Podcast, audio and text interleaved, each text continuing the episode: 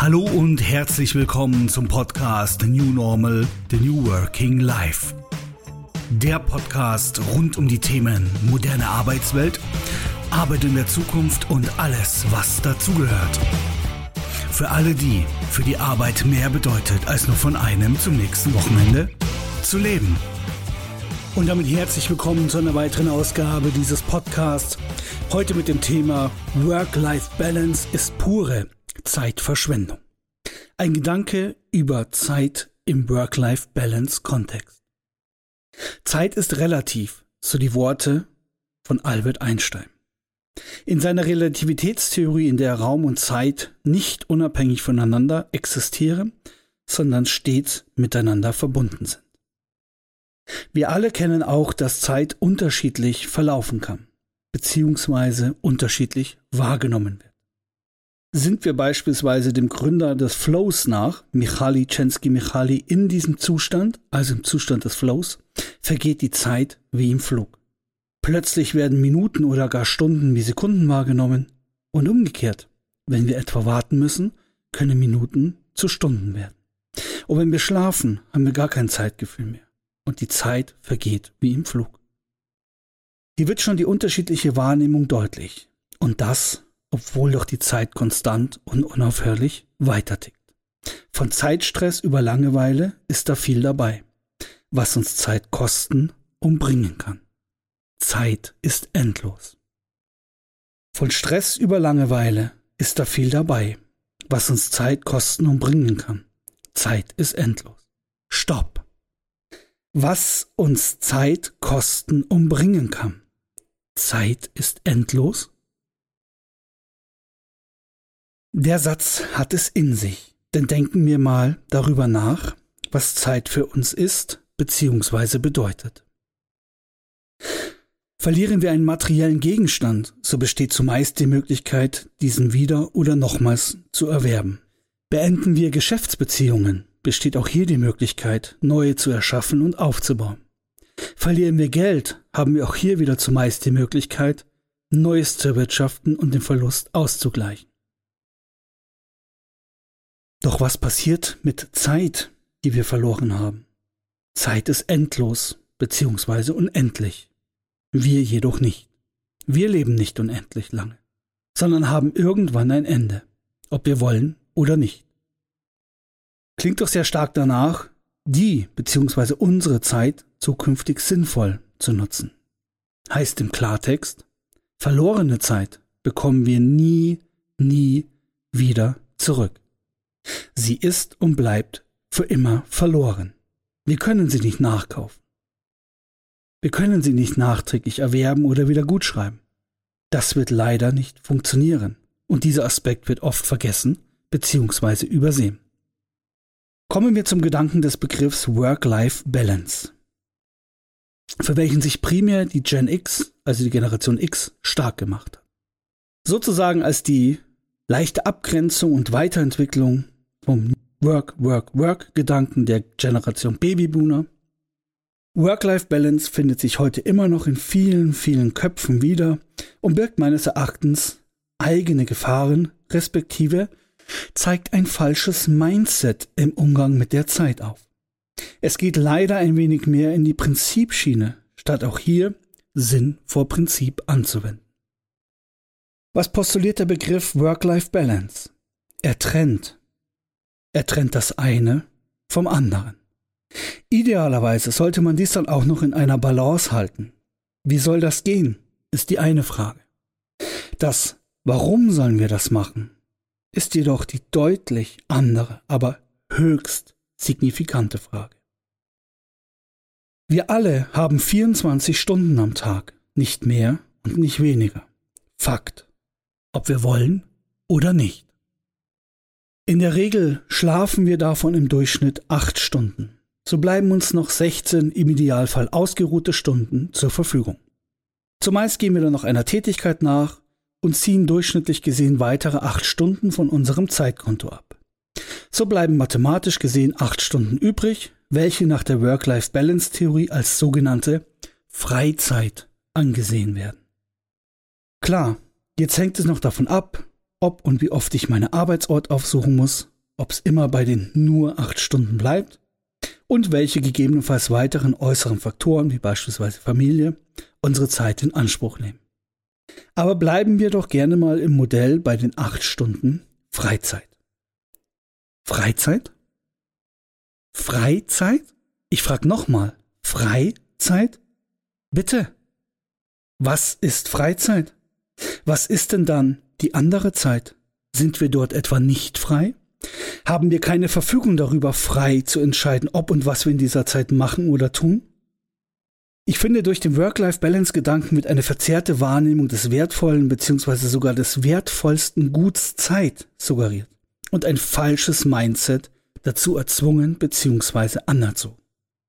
Wir bewerten sozusagen unsere Zeit unterbewusst in gut und schlecht und teilen diese auch entsprechend ein. Wir gehen sogar so weit, dass die beiden Wochentage Montag und Freitag komplett unterschiedlich angesehen werden. Obwohl doch im Grunde, obwohl doch im Grunde alle Tage zeitgleich sind.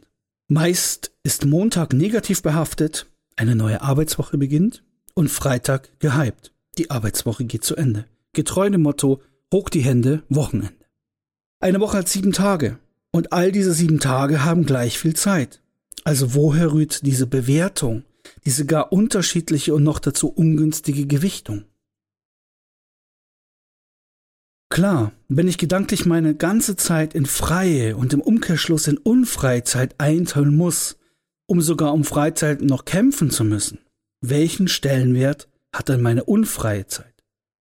Richtig, keinen guten. Sie wird zur Pflicht.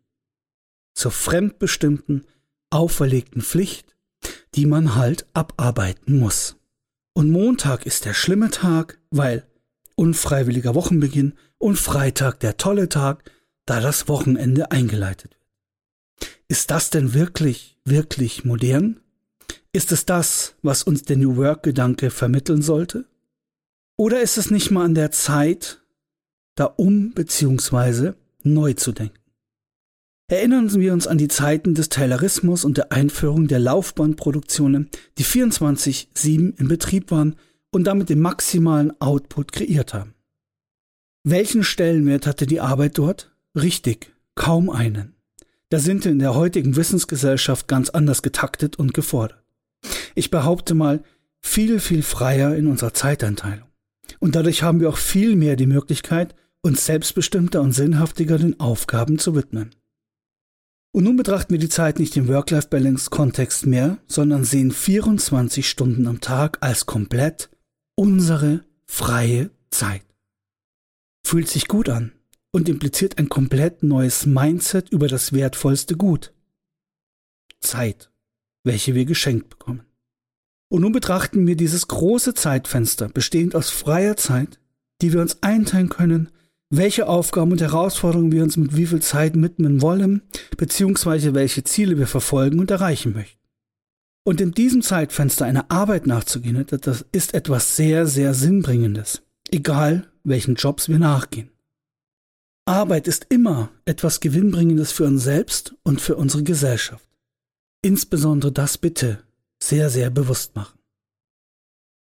Durch die Covid-Pandemie und das damit einhergehende Remote bzw. Homeoffice Working haben wir doch deutlich mehr Einfluss darauf erhalten, wie wir unsere Zeit verbringen können. Durch diese Durchmischung können wir viel, viel selbstbestimmter agieren. Auch der Aspekt, dass wir eine gemischte Woche haben, nämlich bestehend aus Remote Home Office bzw. Präsenz Office, sind wesentlich flexibler dadurch und freier geworden. Der Begriff hierfür lautet Work-Life Blending, also die Verschmelzung von Arbeit und Leben, mit dem Ziel, unabhängiger und selbstbestimmter zu werden. Wenn darüber hinaus noch im Präsenzoffice die richtigen Raumkonzepte etabliert werden, nämlich vorzugsweise Activity-Based Working im Multispace, können wir unsere Gedanken der freien Zeitanteilung auch in Raum und Zeit verwirklichen, nämlich durch die passenden Orte bzw. Räumlichkeiten, die uns in unserem täglichen Doing bestmöglich Raum geben und unterstützen. Unabhängig davon, ob es eine kreative, kollaborative, regenerative oder fokussierte Tätigkeit ist. Dadurch stehen uns in nahezu allen Bereichen zahlreiche Möglichkeiten zur Verfügung, um unsere Zeit um unsere freie Zeit bestmöglich zu nutzen. In diesem Sinne, es ist definitiv allerhöchste Zeit darüber nachzudenken, womit wir unsere Zeit Zeitkonto füllen wollen. Und damit wir unser Zeitkonto deutlich mit positiver Zeit füllen und mehr und mehr Sinn vor Prinzip in unser Leben lassen. Zeit ist zwar relativ, jedoch ist sie für uns alle gleich, unabhängig davon, was wir draus machen oder nicht. Zusammenfassend kann man sagen, die Work-Life-Balance ist im Grunde genommen ein guter Ansatz, der meines Erachtens etwas schlecht verpackt ist. Und der einfach diese Gefahr birgt, dass ich dieses Schwarz-Weiß-Denken habe, nämlich Freizeit. Der Begriff ist dadurch entstanden. Wir wollen mehr Freizeit und impliziert automatisch, dass wir dadurch wenig, äh, dass wir dadurch auch unfreie Zeit mit uns tragen. Und dieses Mindset gefällt mir nicht. Gerade unter dem Charakter des Work-Life-Blending, was uns ja diese Chancen aufzeigt, was uns diese Möglichkeiten gibt, diese Vermischung auch bestmöglich für uns, für unser Umfeld, für unsere Familie, fürs Unternehmen eigenständig und eigenverantwortlich umzusetzen. Das ist eine der größten Chancen, die wir aktuell haben. Klar, selbstverständlich. Zum Work-Life-Blending gibt es auch Gefahren, die gibt es aber immer.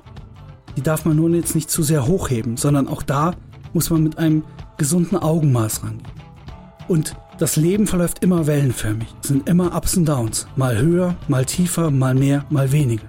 Und das gilt es auch ein bisschen auf das Thema Work-Life-Blending zu transferieren. Zeit als unser allerwertvollstes Gut. Das sollte die Quintessenz sein aus diesem Podcast, aus dieser Anschauung, wie wir das Mindset, das richtige Mindset in Bezug auf Zeit uns aneignen können.